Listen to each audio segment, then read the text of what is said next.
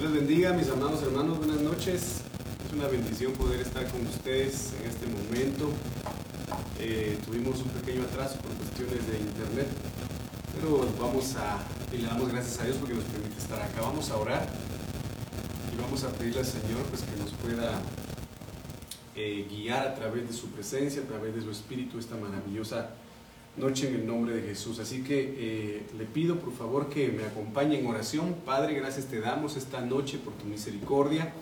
Gracias te damos por tu bondad, gracias te damos por tu fidelidad, porque sabemos, Señor, que nos has traído a este lugar en paz y en bendición. Has guardado nuestras vidas en nuestro entrar, en nuestro salir. Eres fiel, Padre amado. En el nombre de Jesús te pedimos esta noche que puedas hablarnos, que puedas, Señor, abrir nuestro entendimiento para poder eh, entender tu palabra en el nombre maravilloso de Cristo Jesús. Ayúdanos a través de tu palabra a alcanzar ese nivel de libertad que tú tienes para nuestras vidas. Glorifícate y santifícate en cada uno de nosotros. Bendigo a los que están en este lugar y a aquellos que puedan abrir las puertas de sus hogares, de su corazón para recibir esta palabra. Yo los bendigo también, Señor. Que la sangre preciosa del Cordero nos limpie por completo, por dentro y por fuera, Señor. Y aquellas vidas que también reciban este mensaje. En el nombre de Jesús, gracias, Padre, por lo que has hecho, por lo que estás haciendo y por lo que harás. En el nombre de Jesús. Amén, amén y amén.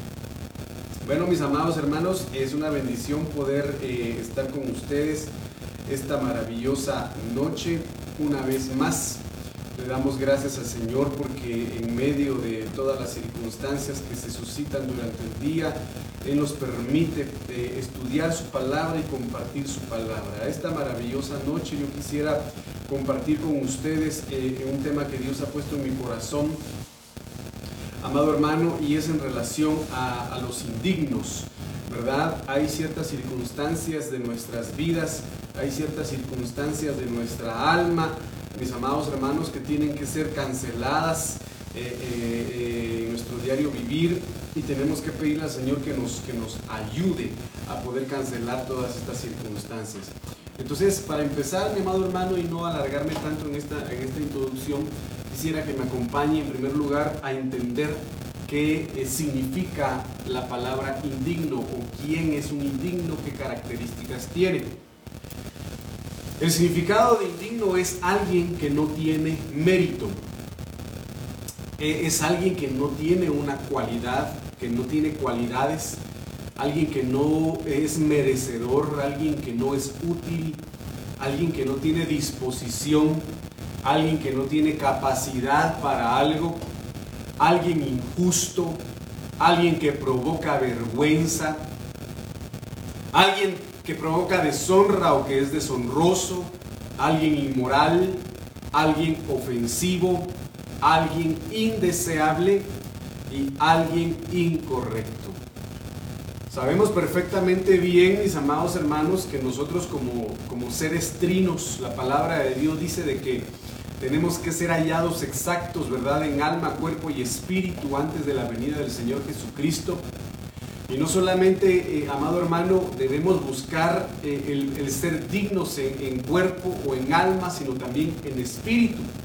Por lo tanto, esta noche es una noche para que eh, en medio de este estudio le, preguntemos al Señor o, que nos, o le pidamos al Señor que nos ayude a discernir amado hermano, qué es lo que nos eh, eh, en determinado momento llega a provocar este aspecto en nuestras vidas en cuanto a no ser merecedores, en cuanto a no ser útiles, en cuanto a no tener la disposición o la capacidad para hacer algo delante del Señor o algo que provoque injusticia en nuestras vidas, que provoque vergüenza, que provoque deshonra, que sea algo inmoral delante del Señor, ofensivo, indeseable o incorrecto.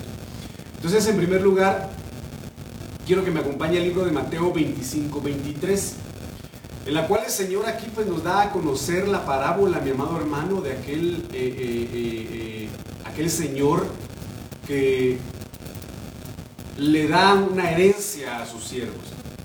Y aquí hay algo muy importante porque dice su Señor le dijo, bien, bueno siervo, buen siervo y fiel, sobre poco has sido fiel, sobre mucho te pondré. Y aquí hay una recompensa, hay una honra, hay algo que provocó que este siervo fuera digno de entrar a una atmósfera, a una dimensión, a una recompensa del Señor y, esa recompensa fue entra en el gozo de tu Señor, en la alegría de tu Señor, en el deleite de tu Señor, en el reposo de tu Señor. Pero esta consecuencia vino porque el siervo fue digno, no fue indigno, todo lo contrario al siervo que le dieron un talento y a mí me llama mucho la atención esto porque dice de que eh, el siervo que, que, que, bueno, cada quien recibió una cantidad determinada de talentos, pero me llama la atención el hecho de que la Biblia establece de que cada quien recibió según su capacidad según la capacidad de poder trabajar los talentos. Entonces, en este sentido, a veces eh, nosotros nos vemos en capacidades limitadas y Dios nos da de sus dones para ver hasta dónde nosotros podemos expandir, podemos ensanchar o multiplicar lo que Él nos ha dado nos lo ha dado para no enterrarlo ahí en la tierra, sino para multiplicarlo. Todo lo contrario en relación a este siervo, y hay cualidades que él tiene en el sentido de que es bueno. El siervo bueno, ¿quién es el siervo bueno? ¿Quién es este, este siervo bueno llamado digno? Del griego 18, agazos. Significa primeramente bueno en cualquier sentido. En cualquier sentido. Un siervo bueno es alguien que cuenta con el favor del Señor. Alguien valioso, alguien virtuoso por uso. Y esto me llama la atención porque me lleva a, hechos, mis amados hermanos, donde eligen a los siete diáconos y uno de ellos era Esteban. Esteban dice la Biblia que era un diácono, un hombre lleno del Espíritu Santo, lleno de poder, lleno de gracia, amado hermano, y lleno, y dice de que hacía grandes prodigios y, milagros. Por lo tanto, este, este siervo Esteban, podríamos contextualizarlo con este versículo de Mateo 25, 23. Porque yo me imagino de que Esteban aceptó al Señor Jesucristo en su corazón y ese don, esa gracia, amado hermano, él anheló multiplicarla, ensancharla, Inició sirviendo quizá y obviamente llegó a las cinco dimensiones a las que nosotros tenemos que llegar, porque en primer lugar fuimos nosotros oyentes, después fuimos creyentes, después, fuimos discípulos, mis amados hermanos, después, eh, después llegamos a la dimensión de ser siervos y después a la dimensión de ser amigos de Dios. En este sentido, Esteban se logra ver a todas luces, mis amados hermanos, que definitivamente él no se conformó solo con lo que recibía, sino que deseaba multiplicar y deseaba en su fidelidad ser más virtuoso, ser más valioso para el uso de la obra del Señor. Entonces no se conformó solo con ser un diácono, se conformó con llenarse del Espíritu Santo, no se conformó solo con ser siervo, sino que quiso ser lleno del Espíritu Santo, quiso ser lleno del poder de Dios y quiso ser usado por el Señor para hacer grandes milagros y prodigios. Y desgraciadamente, amado hermano, la iglesia de este tiempo se ha encerrado en un conformismo tremendo se ha encerrado en un acomodamiento en la cual ya no anhela la llenura del Espíritu Santo, por lo tanto la obra que hace en la iglesia la hace guiado por la carne, por el alma, por la humanidad. Y encajonada la iglesia en ese sentido, no puede evolucionar.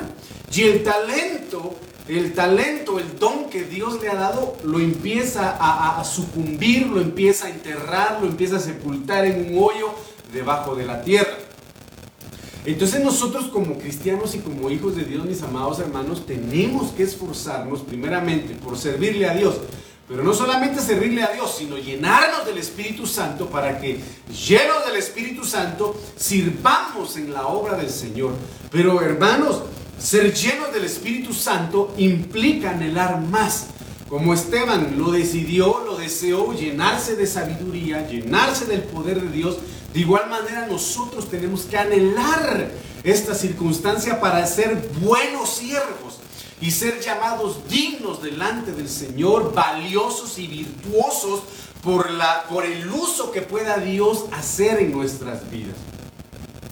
Por lo tanto, aquí, amado hermano, uno de los significados de bueno es ser distinguido. Mire qué tremendo es esto, ser distinguido. Y recordemos que los príncipes que fueron llevados al cautiverio en Babilonia, dentro de ellos estaba Daniel, dice que era distinguido, se, se, distinguía entre los demás porque era más sabio, con un espíritu extraordinario. Entonces en este sentido lo vemos en José también, que Dios prosperaba todo lo que José tenía en sus manos. Lo prosperaba, ¿por qué? Porque era valioso, era virtuoso, era bueno, era fiel, era un siervo que Dios podía utilizar y que se distinguía donde quiera que él iba. Entonces esta noche, mis amados hermanos, debemos nosotros despertar, debemos buscar ese despertar en Dios, de no solamente ser servidores en la iglesia, sino ser valiosos en Dios y ser virtuosos delante del Señor para el buen funcionamiento del cuerpo de Cristo. Uno de los significados de bueno es que es propiamente intrínseco, o sea, es puro. Mire qué tremendo es esto, es puro, su esencia es pura, es recto, es honroso y busca siempre lo mejor. Y estas circunstancias, amado hermano, nos ahorían a que nosotros nos esforcemos a ser buenos siervos. Buenos siervos. ¿Para qué? Para honrar a Dios y para honrar a los hombres. Como cuando los árboles buscaban ser gobernados. Fueron con la vid y les dijo la vid, yo cómo he de dejar el vino que produzco, ¿verdad? Y que alegra a Dios y alegra a los hombres por gobernarlos a ustedes. Se fueron con el higo, con la higuera, y el higo le dijo de igual manera que cómo podía él dejar de producir ese fruto que agradaba a Dios y agradaba a los hombres, por gobernarlos a ellos. Seguidamente se fueron con el olivo y el olivo de igual manera les expresó y les dijo, ¿cómo he de dejar de producir este aceite que eh, eh, enciende o ilumina la casa de Dios? y, honra a los hombres por gobernarlos a ustedes. Entonces ninguno quiso dejar el servicio a Dios por eh, las cuestiones terrenales. De igual manera nosotros debemos buscar, amados hermanos, eh, amados hermanos, el honrar a Dios de manera constante y apartar nuestra mirada del hombre. Entonces aquí, bueno y fiel. La palabra fiel del griego 4103 dice pistos objetivamente digno de confianza. Mire qué tremendo es esto, qué cualidades tiene un digno, qué cualidades tiene un digno. Es bueno, es un siervo bueno, es un siervo fiel, es un siervo que es digno de confianza. Digno de confianza. Mire qué tremendo es esto, que se le puede confiar, que se le puede delegar, que se le puede enviar porque se va, se sabe de que no va a traicionar, se sabe de que no va a dar la espalda, se sabe que no se va a sublevar, se sabe de que va a mantener esa honradez, esa pureza, esa rectitud de corazón, eso que, lo, que, que lo va a hacer confiable en todo momento. Fiel es creer, fiel es ser verdadero, pero me llama la atención el hecho de que fiel también es ser obediente. Entonces, en este sentido, aquel siervo que va a poder entrar al gozo del Señor, que va a poder entrar a la herencia del reino, que va a poder ver el reino, que va a poder entrar al reino, va a ser un siervo bueno y va a ser un siervo fiel. Ya, ya, ya dije el significado de bueno de fiel. Entonces que un espíritu de obediencia, que un espíritu de virtud sea sobre su vida, mi amado hermano, sobre nuestras vidas, en el nombre poderoso de Jesús. En el libro de Proverbios 17.2 dice algo muy importante. El siervo prudente, iniciando ya con los indignos, el siervo prudente, el siervo bueno, el siervo fiel, mire qué tremendo es esto, el siervo que honra, el siervo que obedece, el siervo prudente se enseñoreará del hijo que deshonra. Mire qué tremendo es esto. Qué impresionante es esto. Porque entonces no es para el que corre en el reino de los cielos. No es para el que corre, es para el que Dios tiene misericordia. Es para aquel que se ha arrepentido de todo corazón y decidió ser bueno delante del Señor, ser fiel delante del Señor. Y vemos aquí, amado hermano, que se van a dar sorpresas. Porque no necesariamente, como lo, he dicho en muchas ocasiones, el que predica, el que profetiza, el director de alabanza, el salmista, el evangelista, el apóstol, el maestro, tienen la garantía, mi amado hermano, de, de ser salvos. La salvación se pierde, la herencia puede perderse. Por eso el Señor habla claramente y dice, no dejes, no permitas que nadie tome tu corona. Entonces aquí vemos a un hijo que fue desplazado. Vemos a un hijo que fue hecho a un lado. Vemos a un hijo que fue destituido. Vemos a un hijo, amado hermano, que fue llamado indigno por haber deshonrado a su padre. Por lo tanto, el padre tomó como hijo al siervo, figura del pueblo de Israel, que fue hecho a un lado y el Señor nos tomó a los gentiles como hijos suyos y fuimos injertados a la vid que es Cristo. Entonces, en este sentido dice el siervo prudente, miren qué impresionante es esto, el siervo prudente se enseñoreará del hijo que deshonra y con los hermanos compartirá la herencia. Cuando habla de deshonrar del hebreo 954, Bush, no George Bush, hermano, sino la palabra hebrea Bush, significa palidecer. Significa estar desilusionado, significa afrentar, avergonzar, burlar, confusión, significa ser malo, significa secar y significa vergüenza. Sabemos perfectamente bien lo que el libro de Proverbios también establece en donde dice de que el hijo consentido es la vergüenza de la madre porque provoca deshonra en la madre. Entonces en este sentido vemos que este hijo fue llamado indigno o no fue llamado digno porque desilusionó, llegó a, desilusionar a los padres. Es triste saber, mis amados hermanos, eh, cuando muchas veces padres manifiestan y dicen, eh, bien dicen, cría cuervos y te sacarán los ojos. Hay muchos padres que lamentablemente han sido desilusionados por sus hijos a la hora de deshonrarlos, a la hora de provocar vergüenza a los padres o a la hora de que los mismos hijos se sublevan en contra de los padres. Y es lamentable y es triste cuando un padre o cuando una madre manifiesta y, y en estos tiempos enmarca esa frase y dice, es lamentable, cría cuervos y te sacarán los ojos. Pero en este sentido, mis amados hermanos, hablando espiritual, de manera espiritual, viene el Señor y siempre tiene un sustituto, hermano. No creamos que somos únicos, no creamos que somos eh, eh, indispensables en el reino de los cielos. Elías le dijo al Señor que él creía que era el único profeta y el Señor le dijo, tranquilo, no te, no te sientas el, la única Coca-Cola en el desierto. Hay siete mil profetas que no han doblado sus rodillas ante Baal detrás de ti. Entonces, en este sentido, mis amados hermanos, el Señor tiene un sustituto. En este, en este ejemplo, vemos cómo Dios tiene el sustituto de un hijo y es un siervo para más vergüenza del hijo. Que no supo valorar lo que había en casa, que no supo valorar lo que le daba su padre, le daba su madre.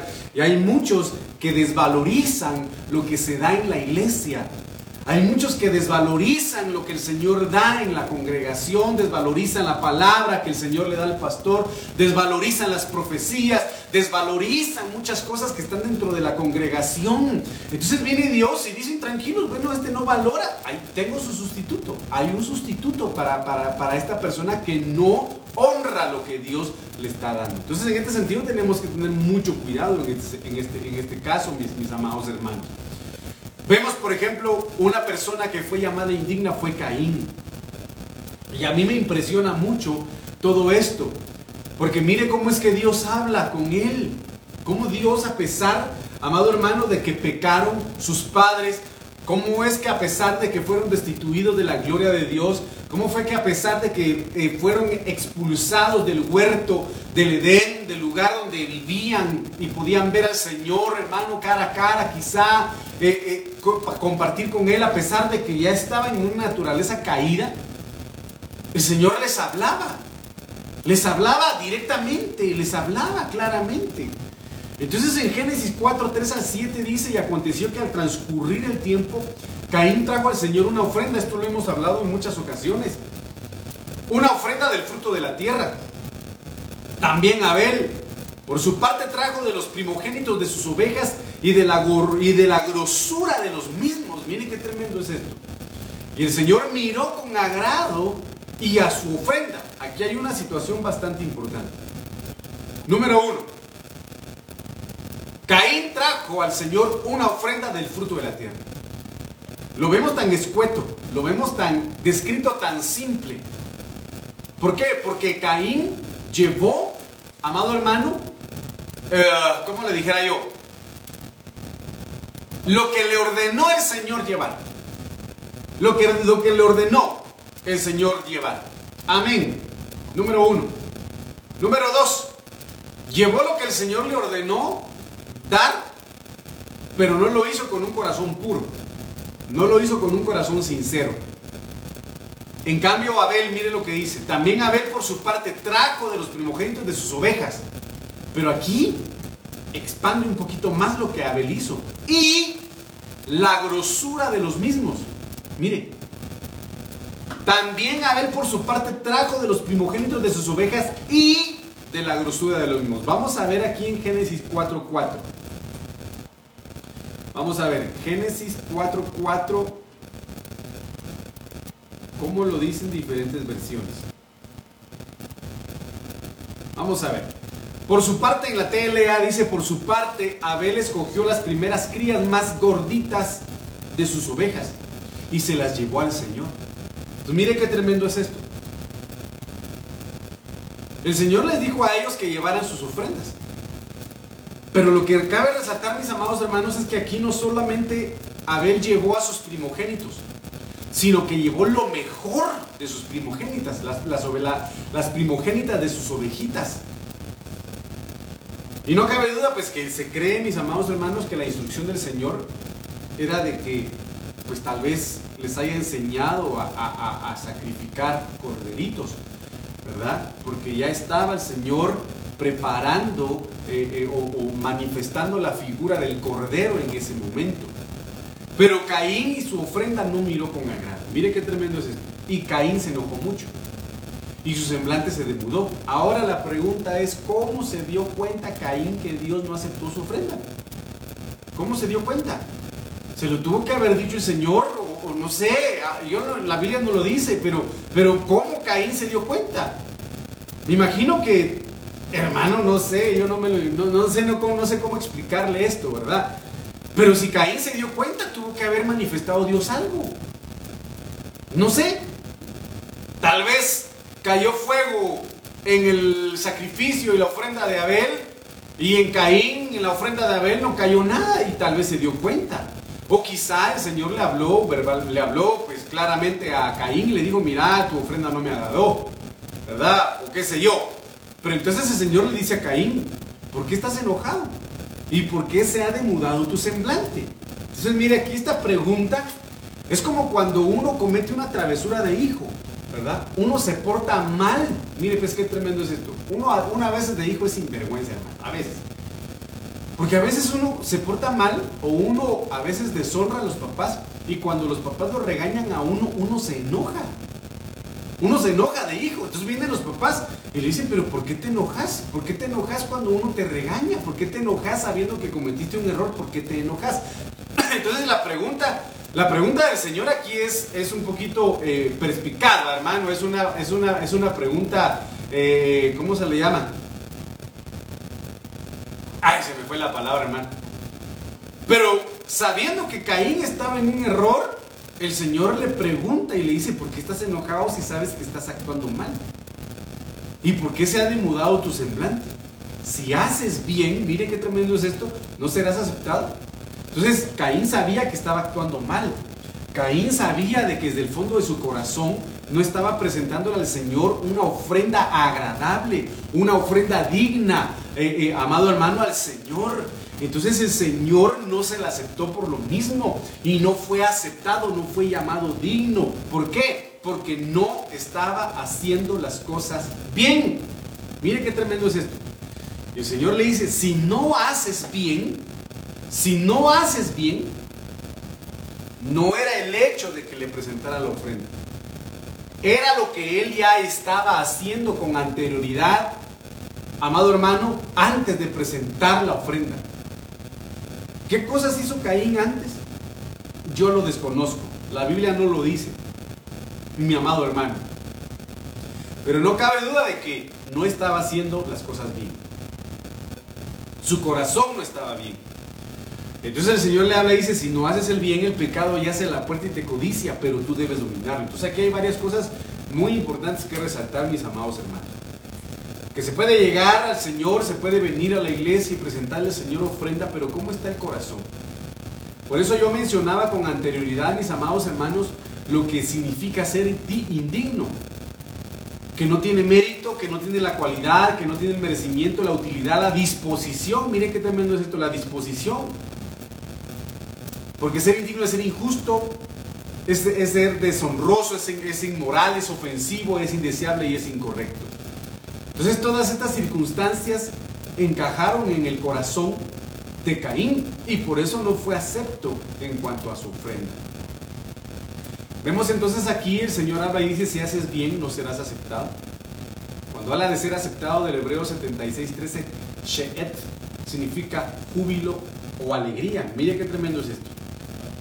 Cuando nosotros vemos este significado de ser aceptado, si no haces el bien, ¿no, serías, no serás aceptado?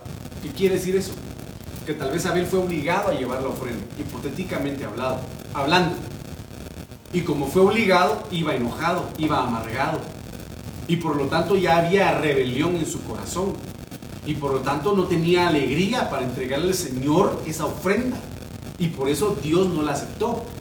Mire qué tremendo es esto. Quizá ya habían roces con Abel, quizá ya habían envidias, quizá, no sé, pero lo que menos tenía, lo que menos tenía Caín en ese momento era alegría, lo que menos tenía Caín en ese momento era júbilo.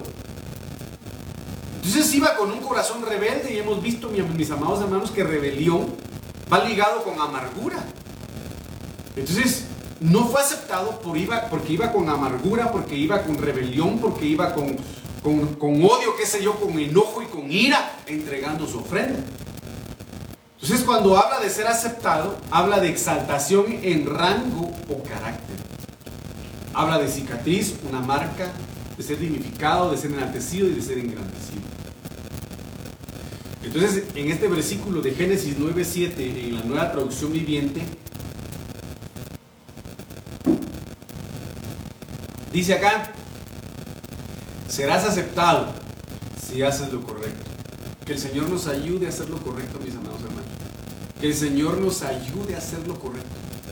Que el Señor nos ayude a hacer lo correcto, a pensar en lo correcto y a, y a decir lo correcto, a obrar correctamente delante del Señor. Y si hemos obrado mal, aún estamos a tiempo para encauzar nuestro camino, si te has desviado, si, has, si has abandonado el camino del Señor, si has dejado de congregarte, Vuelve a reencauzar tu camino y haz lo correcto delante del Señor.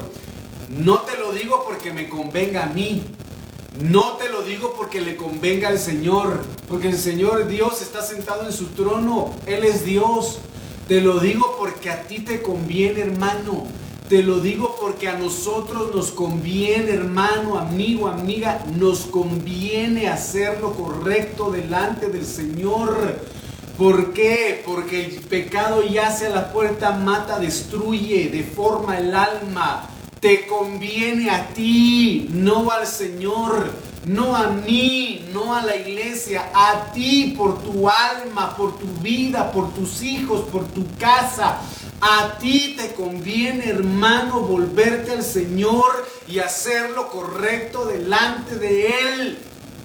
Hermano, si el Señor, eh, vuelvo a repetir, es sempiterno, glorioso, sublime, perfecto, poderoso, omnipotente, omnipresente, omnisciente, hacedor, creador. Amado hermano, nos conviene a nosotros agradar a Dios.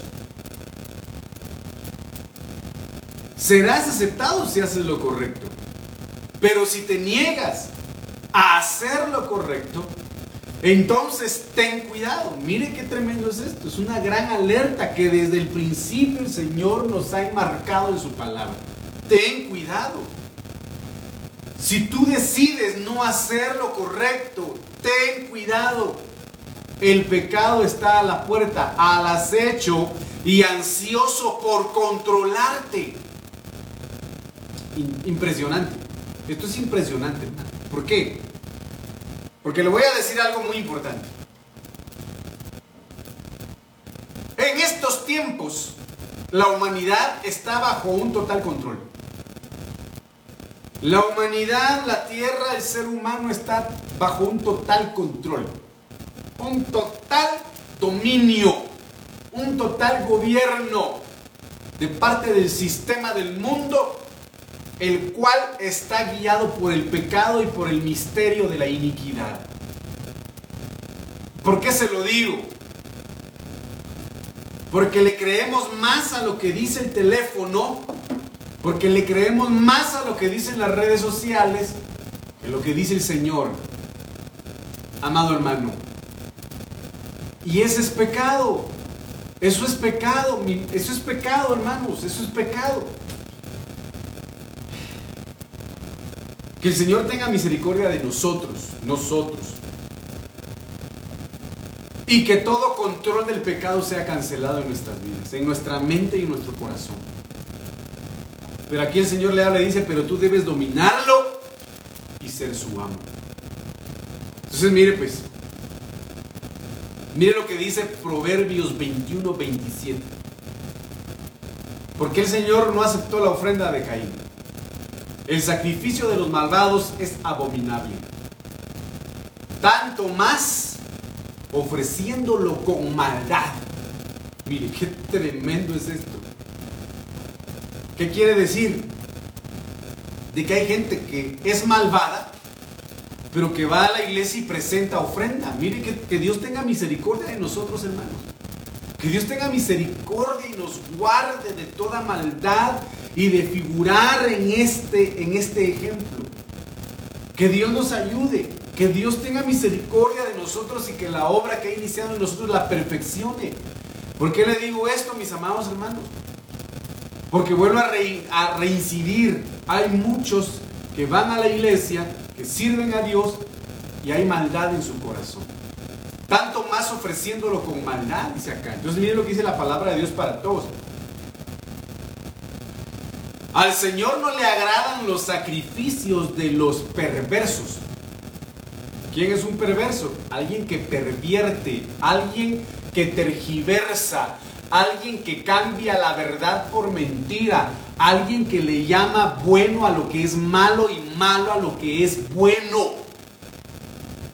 Perdón hermanos, perdón, pero hoy estamos en estos tiempos, tiempos en los cuales cambian leyes, irán cambiando leyes para llamarle bueno a lo que es malo, para imponer, amado hermano, lo perverso en lo que es puro, en lo que es intrínseco, en lo que es santo. Y de ahí más adelante es cuando va a surgir la abominación desoladora. Porque se van a presentar sacrificios perversos en un lugar santo. Esto es tremendo, mis amados hermanos. Entonces dice el Señor, al Señor no le agradan los sacrificios de los perversos, de los que pervierten las cosas. Esto es tremendo. Y el primero en pervertir las cosas en la eternidad fue Luzbel. Por eso provocó una gran rebelión allá en la eternidad. que el Señor reprenda al diablo en el nombre de Jesús. Porque los ofrecen por interés. Mire qué tremendo es esto. Esto es, esto es tremendo, mis amados hermanos. Bueno, Señor, yo te voy a diezmar porque yo sé que tú vas a multiplicar mi diezmo y amén. Bueno, está bien, pero no es por eso, mis amados hermanos, que se diezma. No es por eso que se ofrenda. Se ofrenda y se diezma por revelación en primer lugar y se hace por amor y por gratitud. No por nada a cambio, mis amados hermanos. Recordemos de que el Señor Jesús vino como ofrenda y Él se entregó sin condición alguna. Entonces, Amado hermano, tenemos que cancelar estas circunstancias en nosotros. La, Biblia Jerusalén, tercera edición, dice el sacrificio o las ofrendas pues de los malvados es abominable. Mire qué tremendo lo que dice acá. Y más si se hace con mala intención. Ejemplo, Saúl. Saúl puso a ayunar a todo el pueblo y a su ejército para poder matar a David un ayuno, un sacrificio abominable y con mala intención. Mire qué tremendo es esto, mi amado hermano. Mire. Otro ejemplo es que una persona venga y diga, yo hoy quiero ofrendar tanto, pero Señor, yo quiero ofrendarte esta cantidad con el propósito de que el negocio de aquel vecino quiebre y el mío se levante. No, eso no es no es justo. Y esa ofrenda no es agradable, no es digna, porque se está haciendo con mala intención. Si Dios da para todos, si Dios da para todos, si tú bendiciendo es como vas a recibir bendición. Es un ejemplo que yo le estoy dando, mi amado hermano. O es como aquellos que en medio de las oraciones piden en contra de una persona o en contra del pastor o del ministro o en contra de, de, un hermano, una hermana para que le pase algo malo, no es así, mi amado hermano. Y que el Señor reprenda al diablo en el nombre de Jesús. O es como aquella persona que va a la iglesia y va a la iglesia solo para ver en qué momento el pastor comete errores o en qué momento el pastor cae o en qué, en qué momento el pastor se equivoca, va a la iglesia y presenta su vida, pero no con una buena intención. Y Dios no, Dios no acepta eso. Dios no se agrada de eso, mi amado hermano. Miren lo que dice acá en Santiago 1.15. Entonces la pasión, después que ha concebido, da a luz el pecado. Y el pecado siendo consumado, da a luz la muerte que fue lo que llevó a Caín, amado hermano, a matar a Abel, una pasión desmedida. Entonces, pasión, del griego 1939, epitsuma, epitsumía, significa específicamente la codicia por lo prohibido. Mire qué tremendo es esto, por lo prohibido. Codiciar, concupiscencia, deseo, poner el corazón sobre, es anhelar, es ansiar y es un deseo. ¿Qué deseos tenía Caín? No sabemos. Pero de que estaba mal, estaba mal. El Señor le habló y lo peor que pudo haber hecho fue haberle dado la espalda a la palabra que el Señor le dio. Fue haber cerrado sus oídos al consejo que el mismísimo Dios le dio. Y por consecuencia fue llamado indigno. Número dos, mis amados hermanos, los hijos de Eli. Y esto es tremendo que dice acá en 1 Samuel 2.12, los hijos de Eli eran hombres impíos y no tenían conocimiento de Jehová. Cuán importante, hermano, que Dios tenga misericordia de nosotros. Y lo voy a decir por qué. Porque aquel que se dice ser cristiano, porque aquel que va a la iglesia, pero continúa pecando, pero continúa errando, pero continúa bajo los designios de la carne, no conoce a Dios. No conoce a Dios. No lo conoce, mi amado hermano. Definitivamente. Y lo vemos en los hijos de Eli. Mire, los hijos de Eli, la Biblia latinoamericana dice, los, hijos de Eli eran hombres indignos. No conocían al Señor. La versión Oso dice, los hijos de Eli eran hijos de Belial, e, ellos eran catalogados como hijos del diablo y no tenían conocimiento del Señor. Los hijos de Eli eran muy malos y no respetaban, mire, una persona que es indigna que es catalogada y que se constituye como indigna, no respeta ni obedece a Dios. Y esto, y esto enmarca, enmarca muchas cosas, mis amados hermanos, porque yo lamentablemente conozco a personas que se burlan, se han burlado de mí. Amado hermano, se han burlado de personas que buscan al Señor. Y ahí no se lo están haciendo a ellos o no, se no me lo están haciendo a mí, se lo están haciendo al Señor. Se constituyen hijos de Belial. Por eso dice la Biblia, bienaventurado el varón que no anduvo en consejo de malo, que no, seas, que no anda en camino de pecadores, ni en silla de escarnecedores se ha sentado. ¿Quién es un escarnecedor? Es un burlador. Es alguien que no respeta. Se burla de Dios, se burla del pastor, se burla de los ministros, se burla de la iglesia, se burla de los diezmos, se burla de las ofrendas, se burla de la alabanza, se anda burlando de todo. Se anda burlando de todo. No respeta ni obedece todo lo que concierne a Dios. Ah, no, pastor, yo de Dios no me burlo. Ah, pero es que ese pastor da risa o es que esta hermana da risa. No, se está burlando del Señor. Y tenemos que tener cuidado en ese sentido, mis amados hermanos. ¿Por qué? Porque se constituyen hijos de Belial, hijos del diablo. La versión Huneman dice, y los hijos de Elí, el sacerdote, eran hijos pestilentes, que no conocían al Señor. Entonces, el ser, el ser indignos por la maldad, por la desobediencia, por el desconocimiento del Señor, amado hermano, hace que el alma del, del ser humano sea pestilente delante del Señor. En este sentido sabemos lo que dice Oseas capítulo 4 versículo 6 y versículo 7 en donde dice mi pueblo fue destruido y cómo terminaron los hijos de Eli muertos. El Señor decidió quitarles la vida. Mi pueblo fue destruido porque le faltó conocimiento, porque le faltó entendimiento, porque le faltó sabiduría, porque le faltó eh, discernimiento, porque le faltó, amado hermano, llegar a la comprensión de quién es Dios. Por eso vuelvo a reincidir. Aquel que continúa y que Dios nos ayude a todos nosotros pero aquel que continúa bajo los designios de la carne, aquel que continúa, mi amado hermano, como dice la palabra de Dios, como el perro de Proverbios, ¿verdad? Que vomita y después vuelve a su vómito, vuelve a cometer el mismo pecado, vuelve a cometer la misma falta, es porque no tiene conocimiento de Dios. Aquel que vuelve a murmurar, aquel que vuelve a crear chismes, aquel que vuelve a crear discordia, disensión, pleitos, división, rebelión, aquel que vuelve a provocar cualquier circunstancia, mi amado hermano, sabiendo que no está bien, es porque no ha conocido a Dios porque realmente no ha conocido a Dios. Por cuanto desechaste el conocimiento, yo te echaré del sacerdocio, puesto que olvidaste mi ley, la ley de tu Dios, también yo me olvidaré de tus hijos. Mire qué tremendo lo que dice acá en el versículo 7, cuando cuanto más aumentaban, más pecaban contra mí. Cuanto más prosperaban, cuanto más se multiplicaban, más pecaban contra mí, dice el Señor. Pues también yo cambiaré su honra en afrenta. Desgraciadamente todo aquel que no llega al conocimiento de Dios, mi amado hermano, es destruido.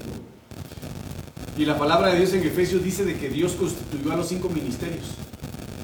¿Para qué? Para que la iglesia llegara al pleno conocimiento del Hijo de Dios.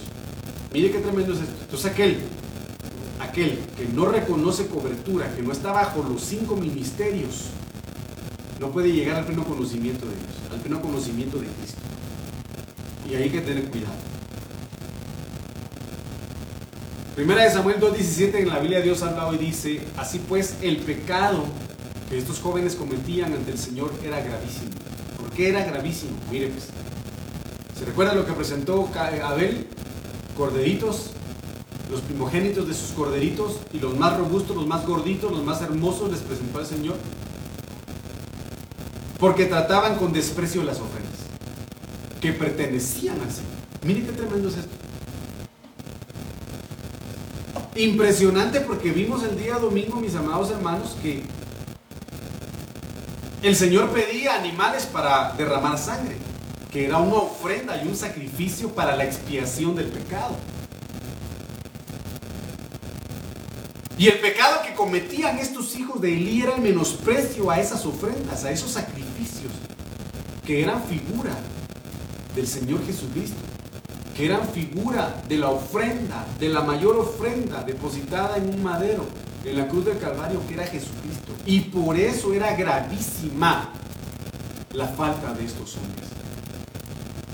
Entonces esto es impresionante, mis amados hermanos. la ofensa que le hacían, amado hermano, a la expiación, a la redención, a la salvación, a la sanidad, a la expiación misma que los llevó a la muerte. ¿Por qué? Porque no tenían conocimiento. Y lamentablemente pues se tiene la figura paternal de Elí, de un ministro acomodado, amado hermano, que no los corregía como tenía que ser, que no, que lamentablemente pues yo lo veo así, que Dios tenga misericordia de mí. Él fue luz en la calle, pero oscuridad en su casa, Elí, porque tal vez fue luz para muchos afuera, pero a sus propios hijos no los pudo iluminar, no los pudo levantar delante del Señor para que pudieran heredar el sacerdocio que tenía para ellos el Señor. Y murieron. Entonces constituyó un peligro para ellos en este sentido. Primera Samuel 10:27 dice, pero algunos perversos dijeron, mire qué tremendo es esto, ¿cómo nos ha de salvar este?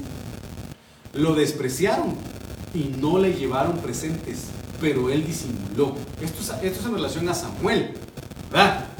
Pero aquí yo quiero contextualizarlo a aquellos que desprecian el sacrificio del Señor, la ofrenda del Señor. Son indignos aquellos que no valoran el sacrificio de Jesús en la cruz del Calvario. Y por lo tanto, aquí, amado hermano, en el libro de Hebreos 10:29 dice, ¿cuánto mayor castigo pensáis que merecerá el que pisotee al Hijo de Dios y tenga por inmunda la sangre del pacto en la cual fue santificado y ofenda al Espíritu de gracia? Que era lo que hacían los hijos de Elí. Amado hermano, pisoteaban la ofrenda que Dios propiciaba para el perdón del pecado del pueblo amado hermano, pisoteando desde entonces a la figura de Cristo, esa ofrenda, mi amado hermano, maravillosa en la cruz del Calvario. Para entenderlo mejor, vamos a leerle la palabra de Dios para todos. Dice, ¿qué creen que le pasará al que desprecia al Hijo de Dios? Es seguro que recibirá mayor castigo por considerar la sangre. Este, esta, esta versión es impresionante. Esta versión es impresionante. Porque mire lo que dice. Es seguro que recibirá mayor castigo por considerar la sangre de Cristo una porquería. Mire lo que dice esta versión, hermano. Por eso le digo, hagamos lo correcto delante del Señor y que el Señor nos perdone todo pecado que, haya, que hayamos cometido enmarcando este versículo. Perdón, hermano, pero si hemos venido a Cristo, ya no tenemos por qué vivir igual, ya no tenemos por qué actuar igual. Perdóname, hermano. Tenemos que sacar de nuestro corazón esa basura que provoca, amado hermano, el pisotear la sangre del cordero, el pisotear al Hijo de Dios. Pero mire qué tremenda descripción.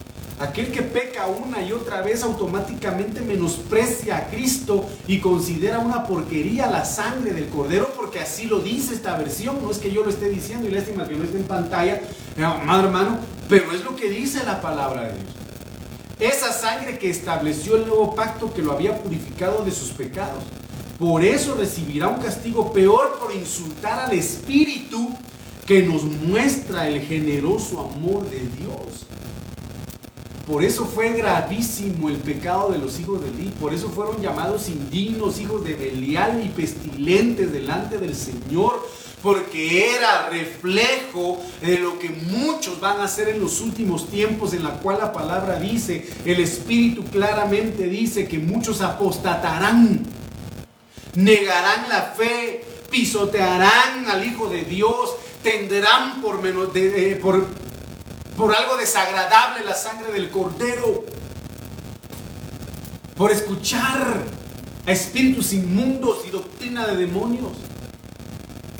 Entonces, amado hermano, vuelvo a reincidir, vuelvo a decir lo mismo. Nos conviene hacer lo correcto delante del Señor para ser hallados dignos delante de Él y cancelar todas estas circunstancias que provocan indignación en el Señor. Esto es, tremendo. Por eso la ofrenda, por eso los diezmos son algo sagrado delante del Señor, son algo que desatan vida, mi amado hermano. Porque la mayor ofrenda fue depositada en la cruz del Calvario. Y dio, y dio vida y dio salvación. Otro aspecto que se que se catalogó como indigno, mi amado hermano, fue la casa de Job.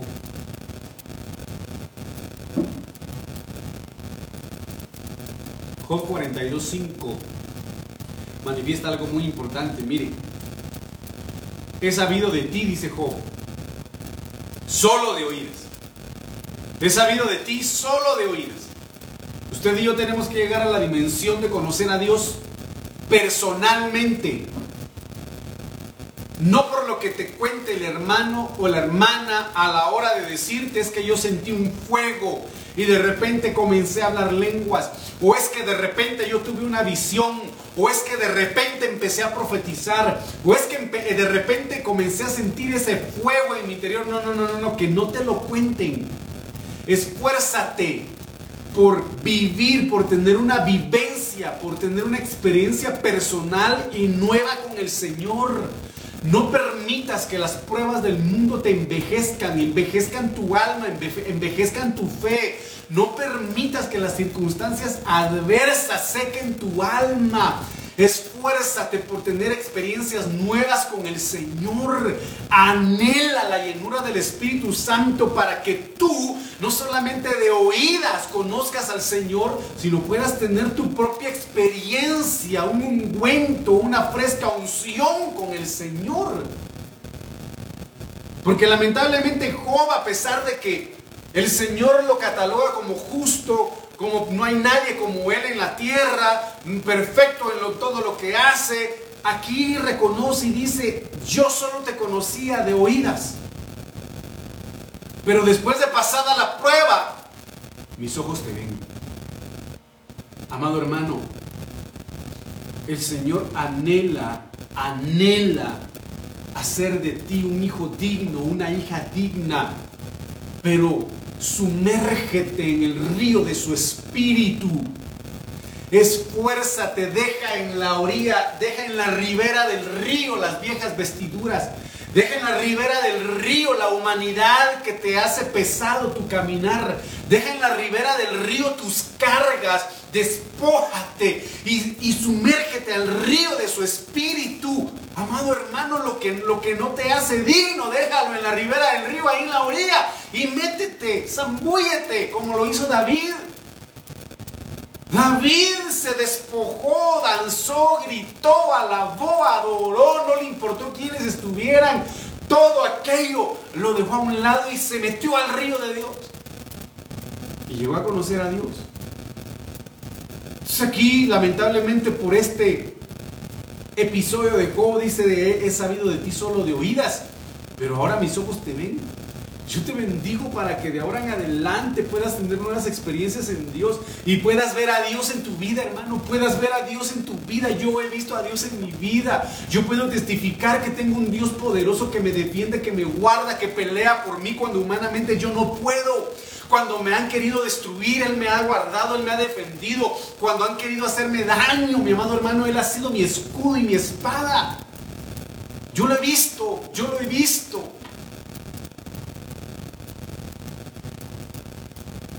Entonces tenemos que llegar a esa dimensión.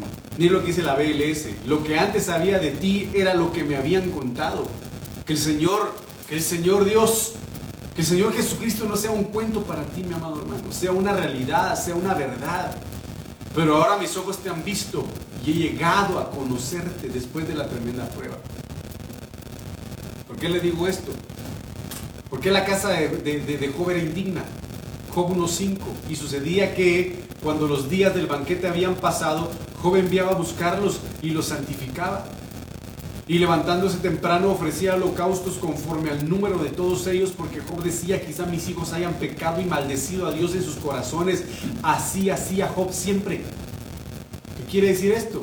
De que se emborrachaban los hijos de Job. Se emborrachaban los hijos con las hijas. Amado hermano, y ustedes saben, ustedes saben perfectamente bien que una persona alcoholizada pierde el conocimiento, pierde sus facultades físicas y mentales, no puede, no puede pensar. Y en medio, de, en medio de un ambiente pasional puede pasar cualquier circunstancia. Entonces, ¿qué cosas hacían? No lo sé, la Biblia no lo dice. Pero si Job manifestaba eso, era porque sí hacían cosas malas. La BLS dice, después de cada fiesta, Job llamaba a sus hijos y celebraba una ceremonia para pedirle a Dios que les perdonara cualquier pecado que pudieran haber cometido. Se levantaba muy temprano y le presentaba a Dios una ofrenda por cada uno de sus hijos. Job hacía esto pensando que tal vez sus hijos podrían haber ofendido a Dios o pecado contra él. Para Job esto era una costumbre de todos los días. Dejemos las costumbres a un lado, mis amados hermanos, y pidamos al Señor que nos ayude a vivir una vida en el Espíritu, una vida en espíritu y en verdad en el nombre de Jesús. Job 42.6 dice, por eso me retracto y me arrepiento en polvo y ceniza. Y voy terminando, porque ya me marcaron el tiempo. Oh, Saúl, yo termino con Saúl un hombre que fue llamado indigno.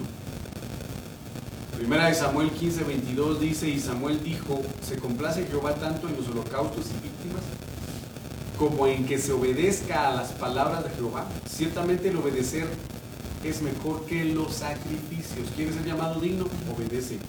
Y al prestar atención que la grosura de los carneros.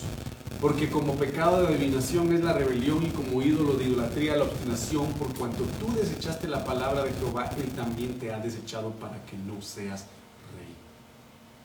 Por desobediencia fue llamado indigno. ¿Por qué? Porque fue rebelde. Y cuando habla de rebelión del hebreo 4805, medí, amargura, como lo dije anteriormente, irreverencia, egoísmo, insatisfecho. Mire qué tremendo es esto. Una persona que manifiesta rebelión es porque es una persona insatisfecha. Está insatisfecha con su vida, está insatisfecha con su matrimonio, está insatisfecha con sus hijos, está insatisfecha con su trabajo, está insatisfecho en la iglesia, está insatisfecho con el pastor, está, insatisfecho en todo.